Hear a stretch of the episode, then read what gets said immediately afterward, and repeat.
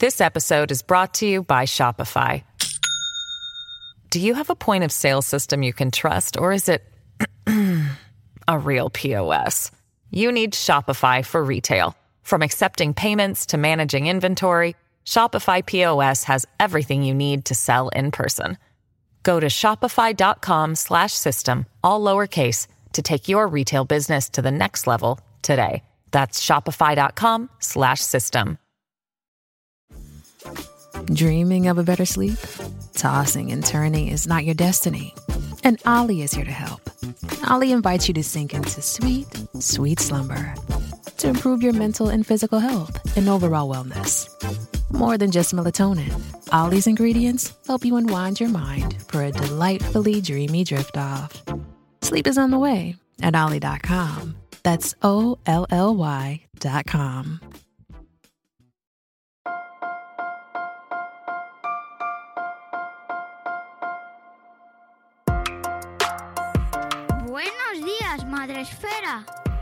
Buenos días, Madre Esfera, con Mónica de la Fuente. Buenos días, Madre Esfera. Bienvenidos un día más al podcast de la comunidad de creadores de contenido sobre crianza en castellano. Ya sabéis que eh, estamos ya en el periodo estival y os estamos acompañando con eh, episodios, bueno, pues espero que os acompañen en esta nueva ola de calor que estamos viviendo ahora. Y mira, un motivo de alegría es que tengáis nuevo podcast de Madre Esfera para acompañaros en estos días, que espero que paséis de la mejor manera posible. Y hoy os vamos a acercar un tema que me parece muy interesante que no hemos abordado. Eh, llevamos casi 1500 episodios y la verdad es que creo que no hemos abordado nunca eh, algo similar o relacionado con este tema. Y fíjate que cuando lo estaba pensando, preparando el programa, pensaba eh, en lo importante que, que, es y la de veces que nos preguntamos como padres y madres qué va a ser nuestros hijos o pensando en nuestro propio pasado, nuestra propia educación, cuántas veces nos preguntaron qué queríamos ser de mayores o cómo nos lo planteábamos y cómo eso ha ido evolucionando y cómo lo vivimos ahora con nuestros hijos. Así que creo que este programa que os, traemos, hoy, el libro y la invitada que os vamos a presentar ahora, eh, pues va a haceros reflexionar mucho y me alegra mucho traer eh, esta temática porque, porque creo que va a ser muy interesante y espero que luego me comentéis eh, por redes o en comentarios en este podcast a ver qué os ha parecido. Voy a dar la bienvenida a Elena Ibáñez. Ella es fundadora de Singularity Experts, que es empresa pionera en aumentar la empleabilidad de las personas, dirigiéndolas solo hacia trabajos estudios con futuro, cuya plataforma de orientación profesional es la más premiada en el sector de la educación. Lleva desde 2019 investigando sobre los empleos del futuro, lo que le ha convertido en una de las principales expertas en este campo Colabora con los 100 de Cotec, el Instituto Hermes, Cibercotizante, Fundación Ergon, Haz Alianza por la Educación y en el documental New Jobs de Funcas. Es también TED Talker y colaborador habitual en la sección Trabajos del Futuro del diario Expansión. En 2020 y 2021 fue incluida en el ranking Top 100 Mujeres Líderes de España y anteriormente fue consultora de estrategia y transformación digital en McKinsey, eh, KPMG y Ernst Young. Y ahora publica con Larus tu hijo aún no sabe qué estudiar, que es el libro que hoy os presentamos. Buenos días, Elena, ¿cómo estás? Hola, ¿qué tal? Buenos días. Pues enhorabuena por el libro y, lo, primero, eh, pues ¿qué te lleva a dedicarte a este, a, esta, a este algo tan complejo y tan abstracto como es hablar sobre los, em, los empleos del futuro, que luego vemos que no son tanto del futuro como que ya vamos viendo, pero que nos cuesta mucho entender. ¿Qué es lo que te lleva a dedicarte a algo así?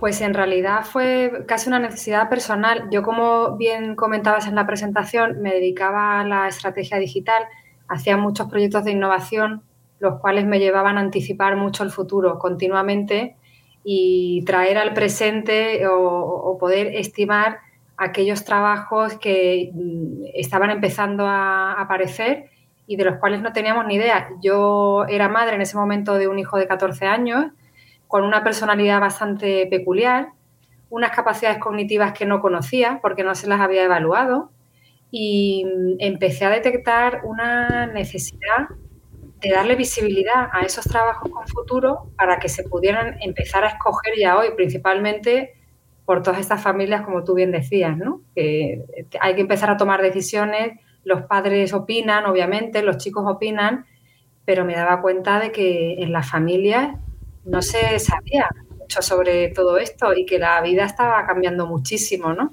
Y estaba, estábamos dejando de elegir opciones solo por no conocerlas y de ahí me vino las ganas increíbles de, montar una solución como esta, como Singularity Experts.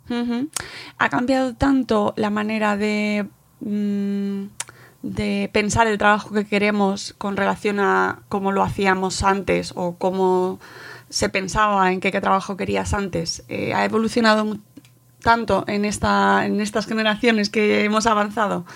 Sí, bueno, en realidad la manera de elegir no ha cambiado nada. Lo que sí que ha cambiado es la realidad laboral y la realidad formativa. Ahora estamos en el momento de la historia en el, que más oferta formativa hay y también el momento de la historia en el que es más complicado tomar una decisión. Eh, antes cuando hablaba de que hay que darle visibilidad a esos trabajos con futuro, tú antes hacías un matiz importantísimo, no son trabajos del futuro que nos han inventado, son trabajos que existen y que tienen alta empleabilidad.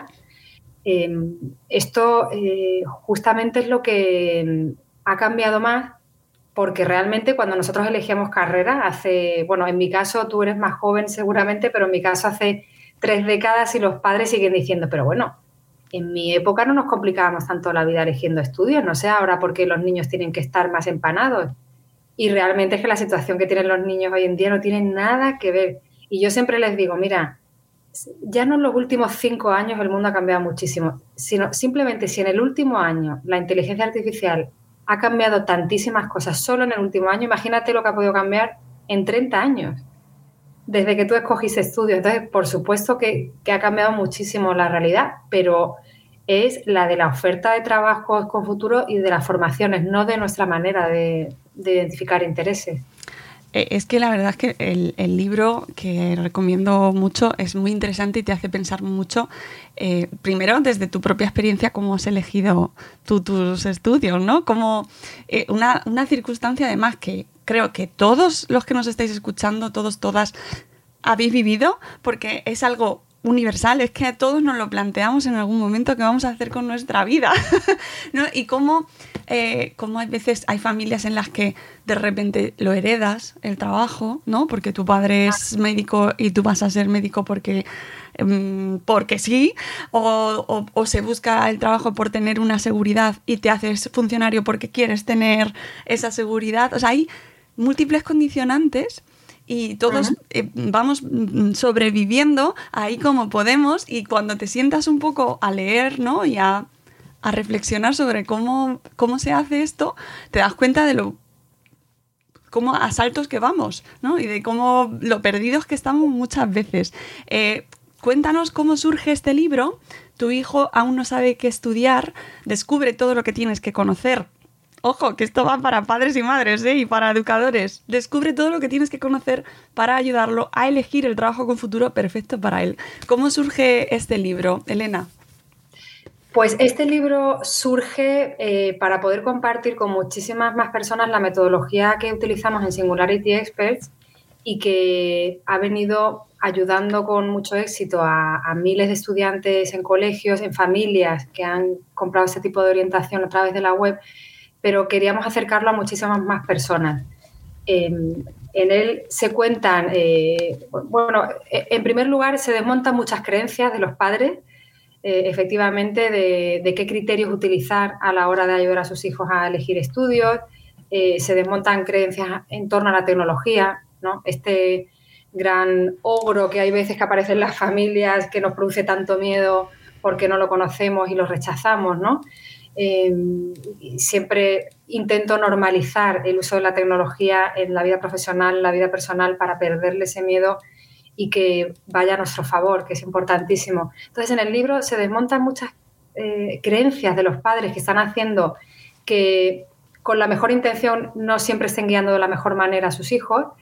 Y por otro lado, se explica paso a paso eh, la metodología para poder ayudarles. Entonces, se plantea con un orden. Eh, hay muchos padres, bueno, en el libro se cuenta, ¿no? Muchos padres que para ayudar a sus hijos empiezan echando una mirada ahí fuera a las vacantes laborales, ¿no? A ver qué trabajos tiene futuro y a ver en cuál podría encajar mi hijo.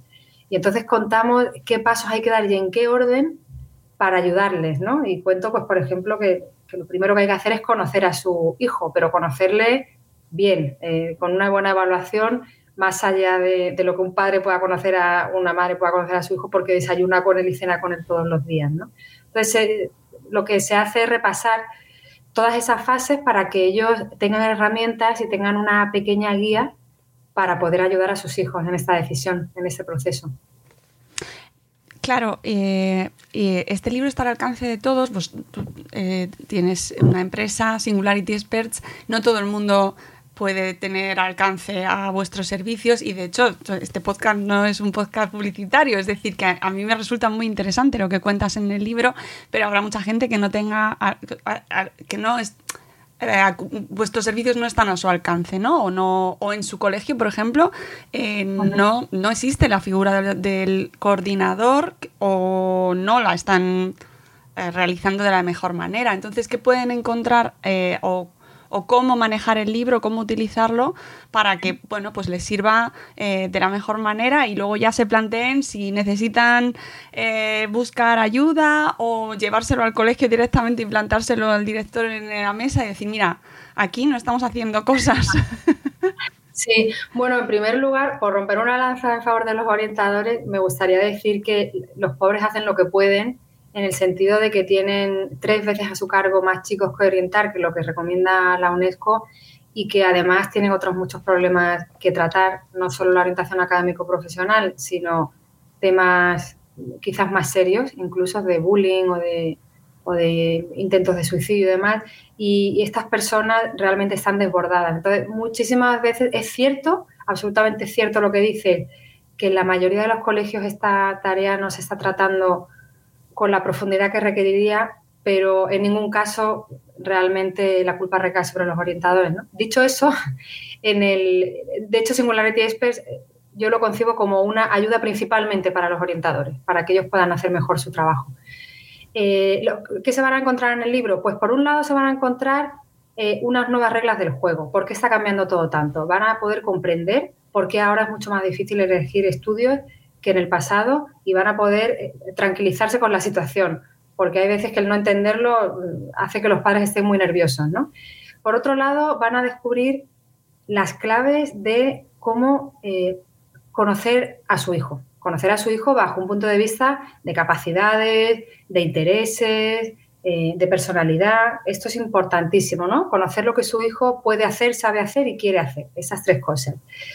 Por otro lado, va a descubrir cómo las tecnologías están impactando en todos, absolutamente todos y cada uno de los trabajos, por más tradicional que éste sea. Van a entenderlo para que puedan estar un poquito más actualizados en la realidad profesional.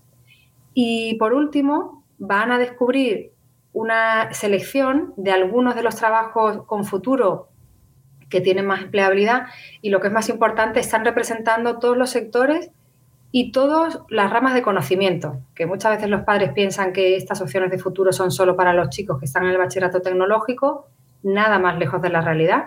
Entonces, toda la selección de empleos con futuro que aparecen en el libro están representando muy bien pues todos estos chicos que vienen de la rama de conocimiento de humanidades, de artes, de sociales, de sanitario, por supuesto el tecnológico también, están representando todos los sectores, el de la educación, el del salud, también eh, el, agro, el sector agro, el sector financiero, el sector espacial, aparecen todos los sectores. Y para cada uno de esos trabajos con futuro aparece una ruta formativa para que los padres también vayan dándose cuenta de que hoy en día en España tenemos más de 3.200 grados, tenemos eh, una cantidad de cursos de especialización en FP nuevas que no conocen, para que también se den cuenta de que la oferta formativa es enorme y ellos puedan ir identificando y reconociendo de alguna manera a sus hijos en alguno de estas eh, fases o, pasos ¿no? que damos en el libro. eso es lo que van a ver, entender el entorno, aprender a, descubrir a su hijo, normalizar la tecnología y descubrir algunos de los trabajos con futuro que podrían ser algunos, ¿por qué no?, el, más afín a sus hijos.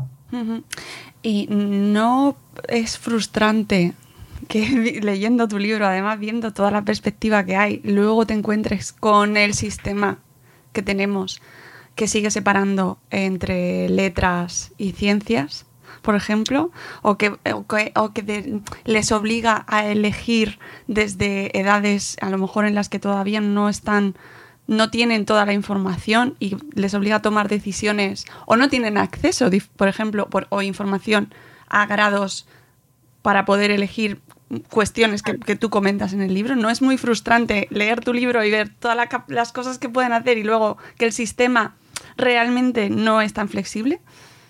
Sí, bueno, para mí desde luego es la, soy la primera frustrada, desde luego, y de hecho dedico el epílogo del libro a dar un tirón de orejas al sistema educativo y a todas las personas que tienen una mínima capacidad de decidir para que por favor ayuden a que cambien esto, porque además esto no, no solo es un tema mm, que genera mucha frustración también en los estudiantes. En España tenemos el ratio de abandono universitario más alto de Europa, ¿no? Uno de cada tres estudiantes no acaba el primer curso de la carrera que ha elegido. En FP también tenemos este mismo, eh, esta misma realidad y, esto en parte es porque se está eligiendo fatal, esto también es un problema económico porque todos esos cursos se tiran, es un gasto que se tira a la papelera y da mucha pena, ¿no? Tal y como con el, presupuesto que necesitamos para muchas otras cosas, que se tire el dinero así. Entonces, eh, es frustrante absolutamente, por eso dedico este epílogo para agitar un poquito las conciencias y que hagamos algo cuanto antes, es muy necesario. Fíjate que tú mismo lo decías en la introducción, ¿no? Que llevabas mil y pico eh, podcast, que por otro lado maravilloso, la enhorabuena por esta...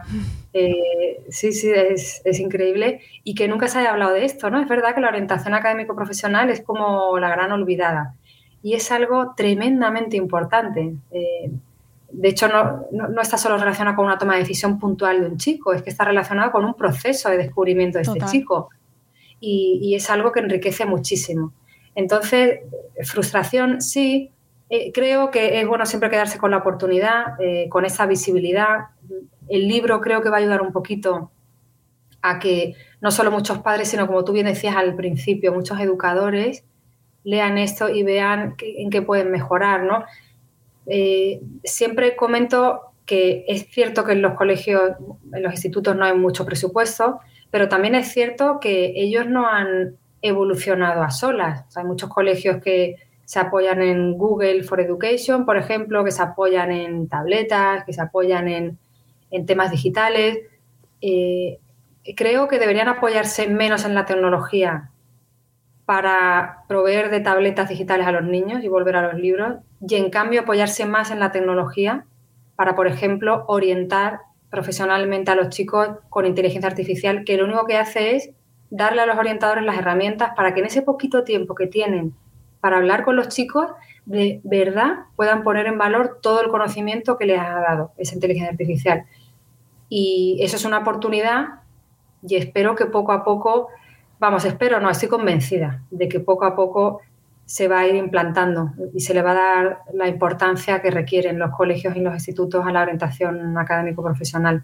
Mm, claro, esto que comentas es importantísimo porque es verdad que la tecnología eh, ha llegado, mm, está aquí hace mucho tiempo y tenemos una relación con ella además conflictiva en muchos casos y leyendo además tu libro te das cuenta de lo necesario que es conocerla sin tanto prejuicio, ¿no? Y sin tan, porque tenemos ahora mismo, por ejemplo, la, todos el temor, ¿no? Como de la inteligencia artificial va a acabar con tropecientos trabajos, ¿no? Toda la parte creativa. Ahora tenemos una huelga en Estados Unidos de guionistas y de actores precisamente por el tema de la inteligencia artificial y de su, su aplicación, ¿no? Que eh, pues nos habla de que necesitamos todos saber eh, de qué se está hablando, qué implicaciones tiene. Y eso no lo estamos haciendo. Y tanto, porque además, fíjate, con ese caso tan bueno que pone, eh, también desmontamos en el libro creencias sobre esto, porque Fíjate que la inteligencia artificial generativa está pudiendo eh, crear guiones muy creativos y crear ilustraciones muy creativas. Y de repente, ¿en qué se convierte eso? Pues que, por ejemplo, para un eh, bufete de abogados que hay una inteligencia artificial que está ya redactando sentencias, ahora ¿qué es lo que se necesita? Bueno, pues se ha sustituido ese profesional cualificado que hacía esto, pero se necesita un profesional humano que revise. Y al contrario, la inteligencia artificial está en algunos casos eliminando trabajos creativos y está propiciando tareas muy administrativas o muy repetitivas, como es la de revisar un texto que ha creado la inteligencia artificial, que no me puedo imaginar algo más aburrido que eso. Por lo tanto, ojo, cuidado con las amenazas reales de la inteligencia artificial y por eso es tan importante que tomemos buenas decisiones hoy. Porque para cuando los chicos vayan a incorporarse al mercado laboral, pues todo esto ya se habrá implantado, estará mucho más maduro y es importante que podamos anticipar un poquito todo esto de cara a ayudar a tomar decisiones. Claro, y el argumento de alejar la tecnología, es que ese, es el argumento en el que nos movemos, el debate en el que nos movemos en muchas ocasiones aquí en este entorno maternal, paternal, ¿no? De alejar la tecnología de nuestros hijos, eh, cómo ponemos el límite, tecnología buena, tecnología mala, cuando te acercas al libro se te desmonta bastante. Sí, no, y además, fíjate que yo hablo siempre de, la, de, esta generación de los nativos digitales, de nuestros hijos, que nos pensamos los padres que saben mucho más de tecnología que nosotros por haber nacido con un móvil en la mano. Y te puedo asegurar que nada más lejos de la realidad. Porque nosotros que hacemos muchísimas sesiones de orientación, nos damos cuenta de que un chico que puede estar consumiendo cinco horas de móvil al día, piensa que el blockchain es algo esotérico no tiene ni la menor idea del impacto que tiene cuando es algo que está cambiando las industrias por completo. Y hablo del blockchain como puedo hablar de, la robótica o puedo hablar de, del cloud, ¿no? Y no tienen ni idea lo que es el cloud. Luego, bueno, saben usar cosas, pero que esto no quiere decir que tengan una cultura tecnológica en absoluto. Esto en los colegios, desde luego, nos está enseñando. Y no te digo que haya que enseñar solo a utilizar la tecnología, por ejemplo, enseñar a programación, que también estaría muy bien, pero simplemente eh, a nivel conceptual, o sea, qué significa la tecnología en nuestras vidas, ¿no? Y esto es algo que los chicos tienen un gap enorme entre lo que ven ahí fuera y luego lo que estudian en los coles y la tecnología está tan presente en todo, en absolutamente todo, si es que hasta las cafeteras son digitales. Eh, es verdad y todos los riesgos que tiene además, ¿no? Porque si ya hacemos una derivada, pues tener una cafetera digital en casa, ¿qué quiere decir? Bueno, pues que quiere decir que a lo mejor nos está escuchando las conversaciones, que hay un riesgo de privacidad de la información. Esa es la cultura tecnológica que deberían estar teniendo nuestros hijos y no es así, desgraciadamente no es así, no tienen, nadie les ha enseñado a que tengan un espíritu crítico sobre lo que tú decías, ¿no? Tecnología buena, tecnología mala y esto es importantísimo y no es una responsabilidad de los chicos, ¿eh? es una responsabilidad de los adultos que les enseñemos a Total, y lo tienes y lo, lo, explicas perfectamente en el subtítulo del libro, ¿no? Descubre todo lo que tienes que conocer.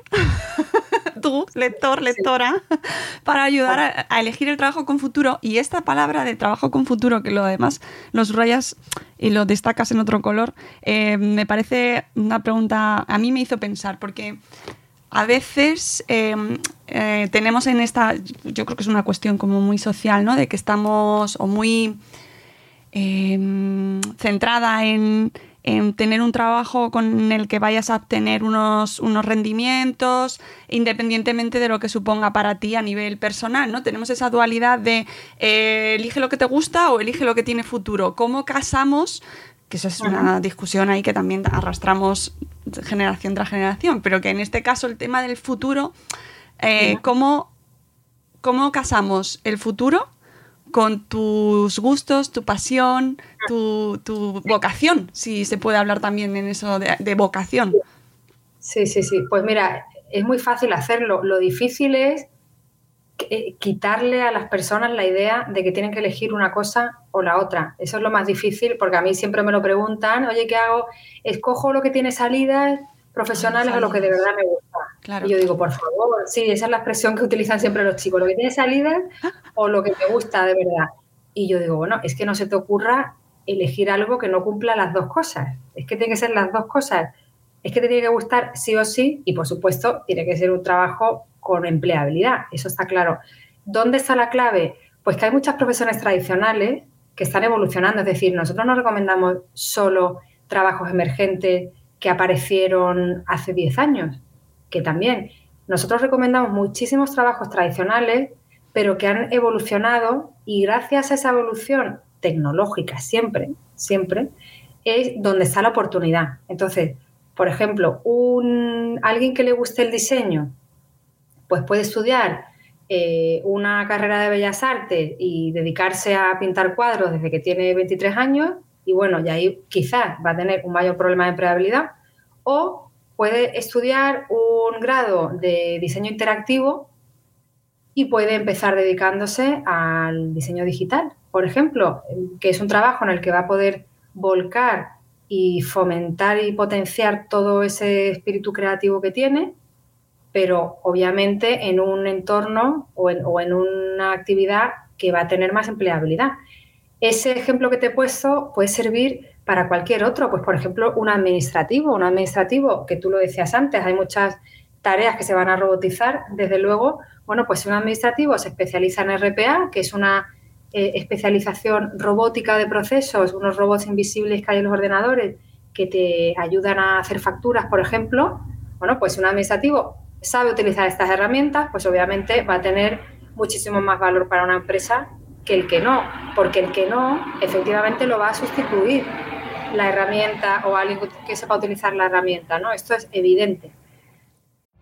Every day we rise, challenging ourselves to work for what we believe in. At U.S. Border Patrol, protecting our borders is more than a job, it's a calling.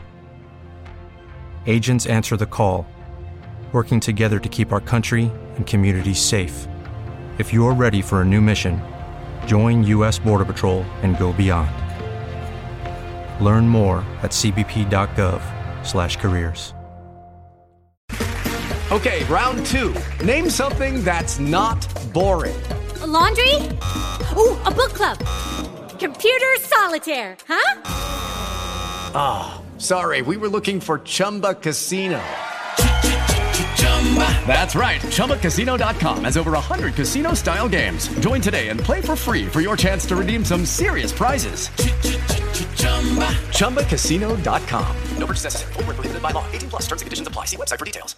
Entonces, eh, nuestra, nuestra orientación avanzada es eh, justamente la base de nuestra orientación avanzada es esta, es recomendar trabajos con futuro que encajen con las capacidades e intereses de las personas, las dos cosas, siempre.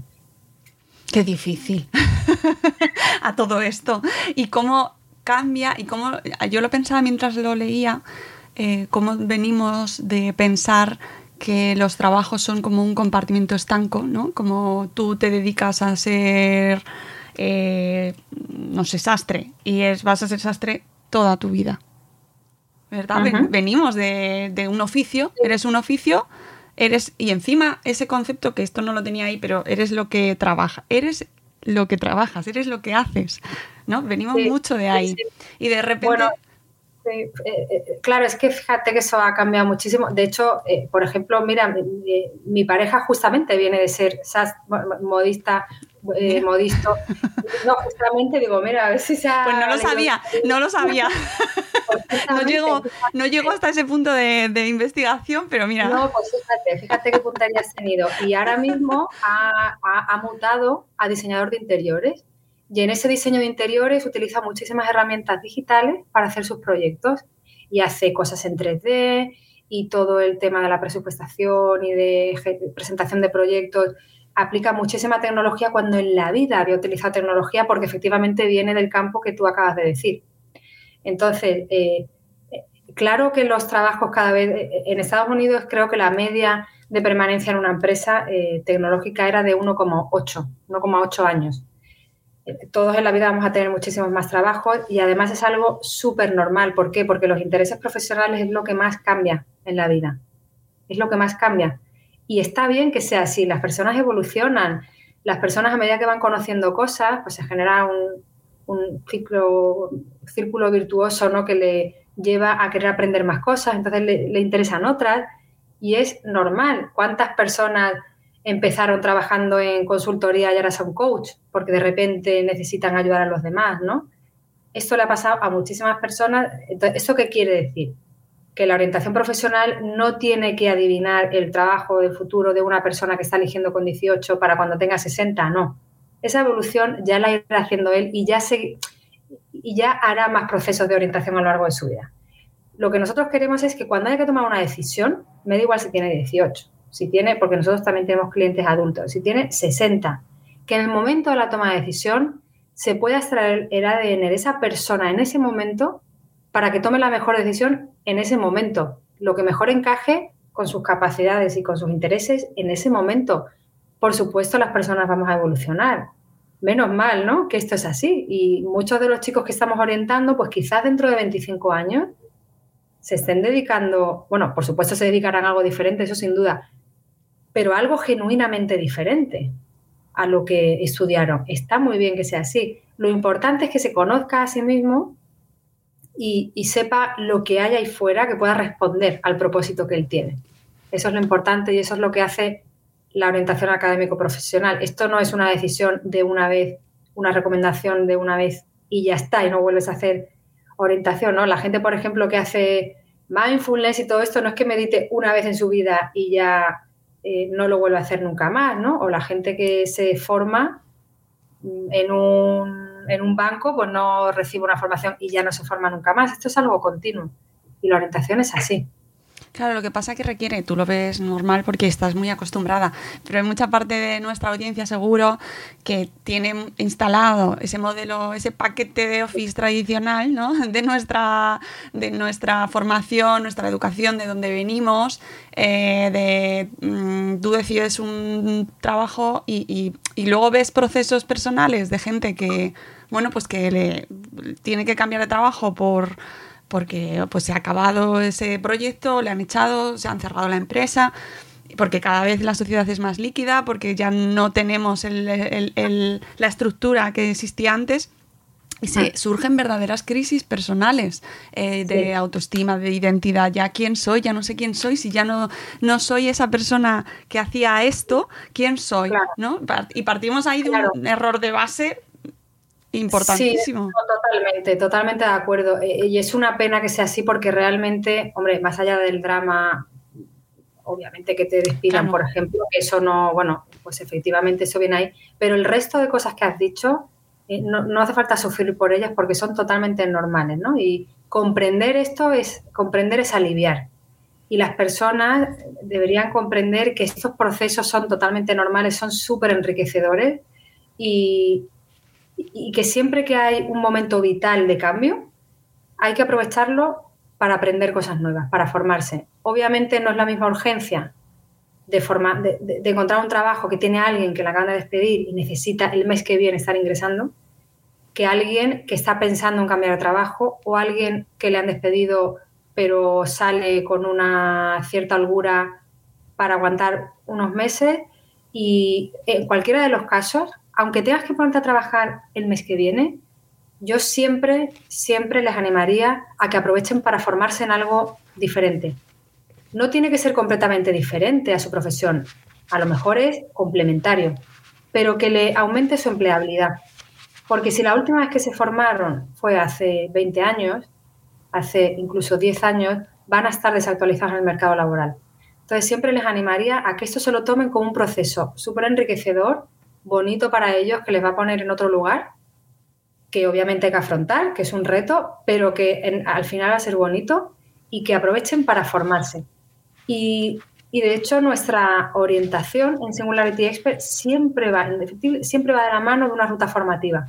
O nosotros recomendamos el trabajo un futuro que se le va a dar mejor, pero siempre viene acompañado de una ruta formativa, porque la clave está ahí, la clave de la empleabilidad de los chicos jóvenes y de los profesionales adultos está en la formación.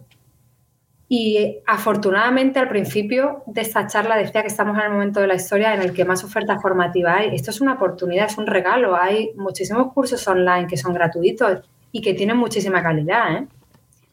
Y que se pueden hacer compatibilizándolo con el horario laboral. Es decir, que, que se puede. Entonces, lo único es, pues estas personas necesitan comprender un poco qué está pasando con este proceso, que a lo mejor no lo han vivido nunca, vivirlo de una manera mm, positiva, porque lo es, y formarse. Siempre formarse, aunque sea un curso de tres meses o tres cursos de una semana, da igual. Pero esto les va a hacer abrir la mirada y, bueno, y mejorar su perfil profesional, sin duda. Y en cuanto a los centros educativos, eh, ¿qué yo, a nivel personal, por ejemplo, es que todavía no he llegado, mis hijos todavía están un poquito por abajo, entonces todavía no hemos llegado a, ese, a esa cuestión. Em, ¿Qué podemos esperar o pedir las familias? Es decir, tenemos derecho a decir, oye, ¿cuándo vais a empezar a, orientar a nuestros hijos, nuestras hijas? Eh, ¿Cómo funciona un poco? O, ¿Existe el mismo sistema para todos? ¿Lo elige el centro? Hmm. Pues mira, eh, lo ideal es que la orientación académico-profesional sea vista, eh, el recalco lo de académico-profesional que es muy largo, pero pues para separarlo de la orientación más asistencial, ¿no? que es otra cosa, como decía al principio. Eh, lo ideal es que esa orientación sea un proceso, un proceso muy largo. El libro, por ejemplo, está enfocado a la toma de decisiones, ¿no? pero la orientación académico-profesional no es solo esto, es mucho más que lo que recoge el libro, tiene que ser un proceso.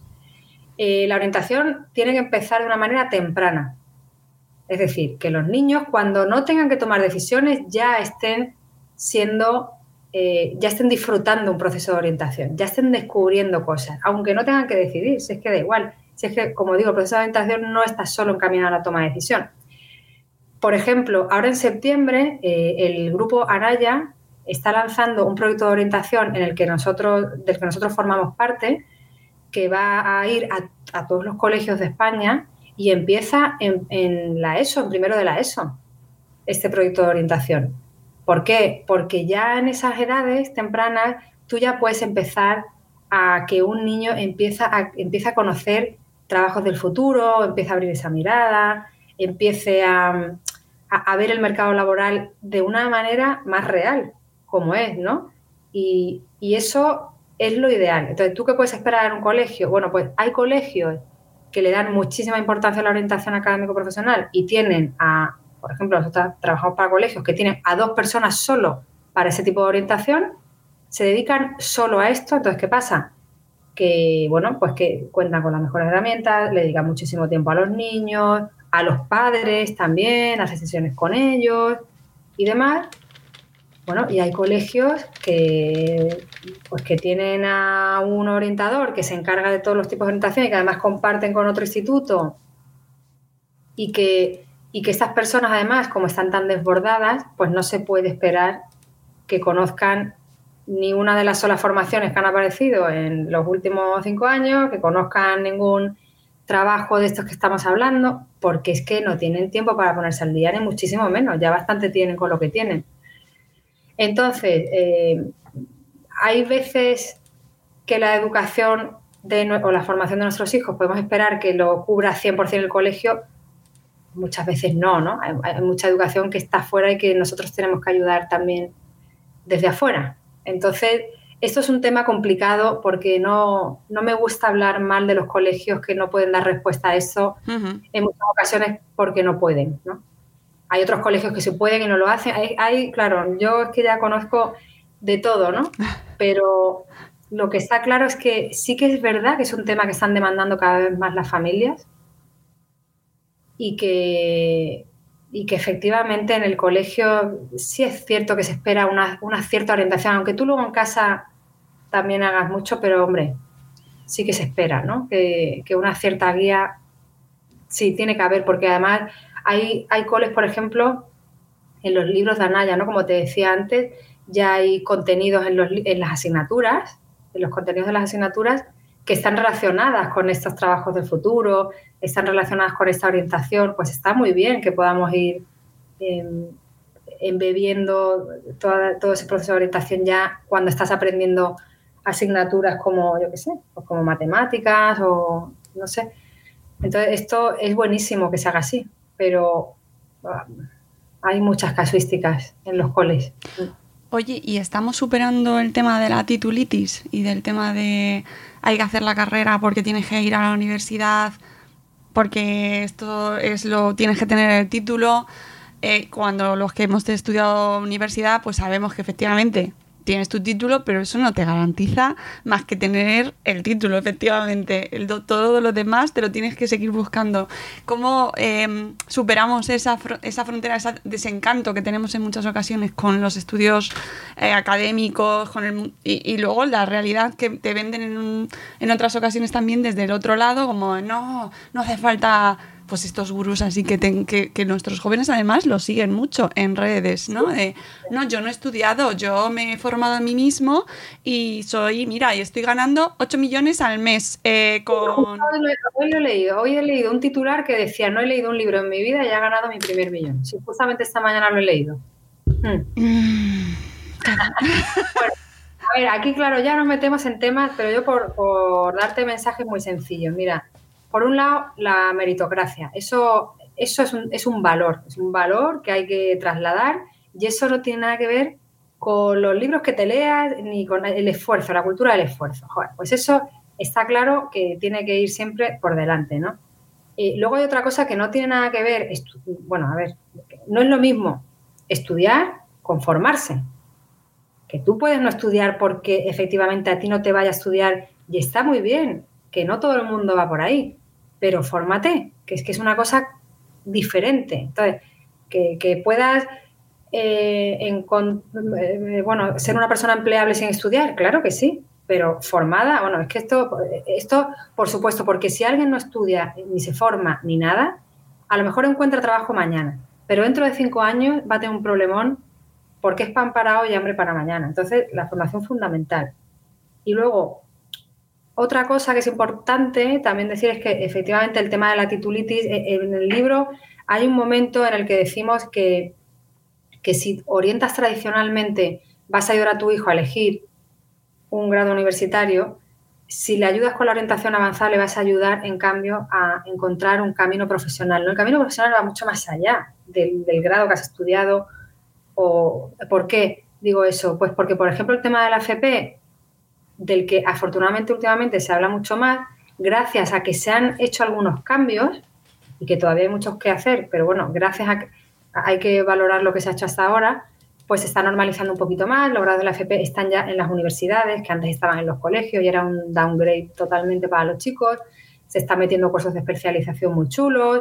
Eh, bueno, pues mira, nosotros, por ejemplo, siempre que recomendamos una ruta formativa, con el grado siempre hay una FP, siempre, porque es una alternativa para algunos trabajos más que para otros, desde luego, pero bueno, eso está ahí.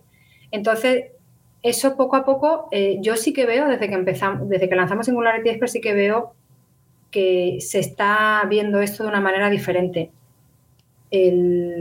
cada vez veo a más profesionales guays, o sea, cuando digo guays es que tienen ahí, bueno, que, que tienen un perfil chulo, que tienen un montón de certificaciones en LinkedIn hay puestas de cursos online y que les da mucho valor como profesional. Entonces, nos tenemos que ir acostumbrando a, pues, la, titulitis antes era el grado universitario con un máster, ¿no? Y ahora estamos viendo que hay personas muy bien formadas que tienen una FP con cursos online que le complementan en ciertas cosas y, oye, están extraordinariamente bien formados, pero extraordinariamente bien formados. Y eso el mercado laboral lo reconoce, ¿eh? porque están contratando y con buenos salarios y demás. Esto es algo que tampoco se conoce. Cuando hablamos de darle visibilidad a todo esto, por eso en el libro la primera parte, antes me preguntabas qué van a encontrar, es cómo están cambiando las reglas del juego. Esto es parte del, del cambio de las reglas del juego, ¿no? Hay un, hay un mini capitulito que habla del colapso de la educación tal y como lo conocemos y va sobre esto, ¿no?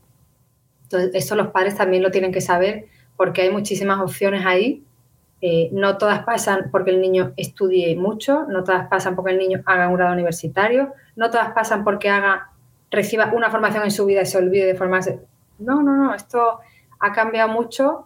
Eh, pongo el ejemplo de los bootcamps, ¿no? Eh, los bootcamps, que son unos cursos súper, súper prácticos, súper intensos, que la palabra viene de, los, de las formaciones militares y, aquí, hay, chavales que se están metiendo sin saber nada, absolutamente nada de programación y a los seis meses salen con un contrato.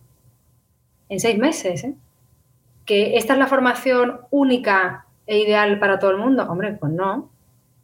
Pero a lo mejor en España, que tenemos eh, los ratios de, bueno, desempleo juvenil más alto de Europa, con, las personas en el tramo eh, joven con menos cualificación de Europa, eh, con esos abandonos tempranos, con unas cifras que doblan a las de Europa, hombre, pues entre que un chico esté sin hacer nada a que se forme en seis meses y le encuentre la ilusión y el gusto por algo que de repente ve que él sabe hacer y que encima le pagan por ello, pues oye, para mí en este caso es la mejor opción, sin duda. Esto los padres también lo tienen que saber.